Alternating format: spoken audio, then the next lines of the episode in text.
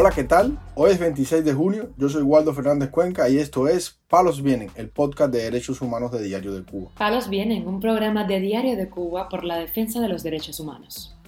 El régimen cubano niega cualquier implicación en la muerte del opositor Oswaldo Payá, pese al dictamen de la Comisión Interamericana de Derechos Humanos que no le favorece.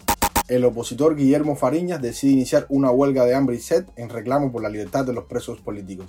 El padre del preso político Francisco José Candiot García denuncia que a este preso le revocaron la mínima seguridad y lo cambiaron de prisión en Santiago de Cuba. Lo más relevante del día relacionado con los derechos humanos en Palos Vientos. Comenzamos informando que el régimen cubano negó este domingo cualquier responsabilidad en la muerte del opositor Oswaldo Payá, en un tuit publicado por el canciller Bruno Rodríguez Parrilla.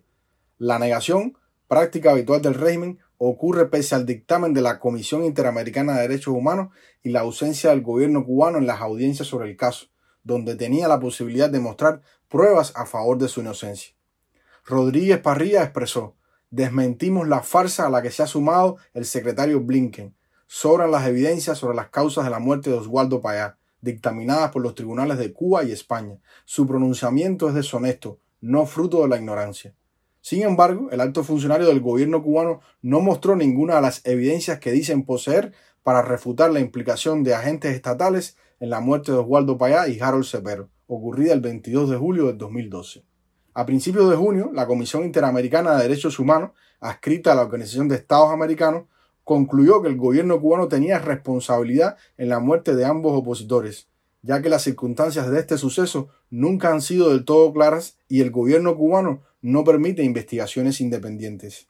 La Comisión Interamericana de Derechos Humanos reconoce que a pesar de las múltiples solicitudes realizadas, los familiares de las víctimas nunca tuvieron acceso a los informes de autopsia ni al contenido de las diligencias realizadas, y que las autoridades también negaron su posibilidad de participar en el proceso mediante la solicitud de pruebas la entidad regional recomendó al régimen de Cuba reparar integralmente las violaciones de derechos humanos, tanto en el aspecto material como inmaterial, adoptar las medidas de compensación económica y satisfacción y difundir las conclusiones y recomendaciones de este informe por los mismos medios de comunicación oficiales en los que se haya hecho referencia a los hechos del caso. La familia de Payá, en especial su hija Rosa María, quien dirige el proyecto Cuba Decide, asegura que la muerte de su padre fue provocada por agentes de la seguridad del Estado, quienes premeditadamente chocaron por detrás el carro en que viajaba el opositor y lo sacaron de la carretera. Los cuerpos de Payá y Cepero fueron sacados con vida dentro del auto y pocas horas después fallecieron en un hospital de la ciudad de Bayamo. Informamos además que el opositor Guillermo Fariñas decidió comenzar una huelga de hambre y sed este 26 de junio en su casa en Santa Clara para reclamarle al régimen la libertad de los presos políticos y que le sea devuelto de manera íntegra todo el equipaje que trajo el opositor de un reciente viaje a Estados Unidos. Fariñas, premio Sájarov del Parlamento Europeo, denunció que a su arribo al Aeropuerto Internacional Abel Santa María de Villa Clara, procedente de Estados Unidos, no le dieron todo el equipaje que traía y algunos artículos le fueron confiscados. Este domingo, funcionarios de la aduana general le informaron que podía ir a recoger su equipaje, pero Fariñas considera que esa decisión es una medida activa contra su persona. Por ese motivo, el líder del opositor Foro Antitotalitario Unido ha decidido comenzar la huelga. Otro de los reclamos de Fariña para el cese de la huelga de hambre es que se implemente un cerco naval y aéreo a Cuba, hasta que se retiren todos los militares y sus equipos de espionaje pertenecientes a la República Popular China y a la Federación Rusa. Guillermo Fariña, popularmente conocido como el Coco, ha realizado más de 20 de huelgas de hambre en toda su vida, que han hecho estragos en su cuerpo. Una de las más famosas fue la que protagonizó en el año 2010, que desembocó poco tiempo después en las negociaciones entre la Iglesia Católica y el gobierno cubano para la liberación de los 75 prisioneros de la Primavera Negra del año 2003. Palos viene. Para finalizar, informamos que al preso político del 11 de julio, Francisco José Candió García, le revocaron el beneficio de la mínima seguridad y fue recluido en la prisión de máxima seguridad de Mar Verde, en Santiago de Cuba.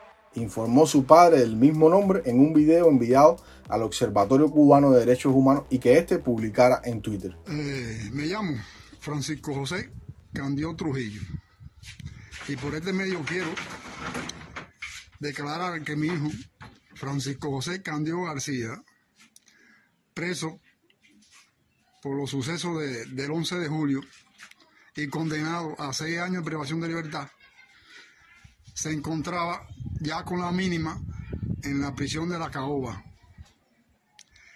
En días pasados, en los días de lluvia, le tocaba el pabellón y él intentó llamar a la mujer por teléfono para que no fuera. Le negaron el teléfono e intentó hacer, hacer la llamada, pero no pudo. Y entonces por ese medio fue revocado otra vez para la prisión de Mar Verde, donde ahora se nos hace muy difícil hacerle una visita por cuestiones económicas y como está la situación del combustible. Por eso es que estoy denunciando esto, pues no podemos ir allá a verlo. Gracias. En mayo del 2022, los 16 manifestantes de Palma Soriano fueron condenados por su protesta pacífica el 11 de julio del 2021. Candido García fue uno de ellos. Lo condenaron a seis años de privación de libertad. Palma Soriano fue el segundo territorio de Cuba que se sumó a las manifestaciones detrás de San Antonio de los Baños. Es justo decir que en la cárcel de Malverde también se encuentra recluido el líder de la Unión Patriótica de Cuba, José Daniel Ferrer García.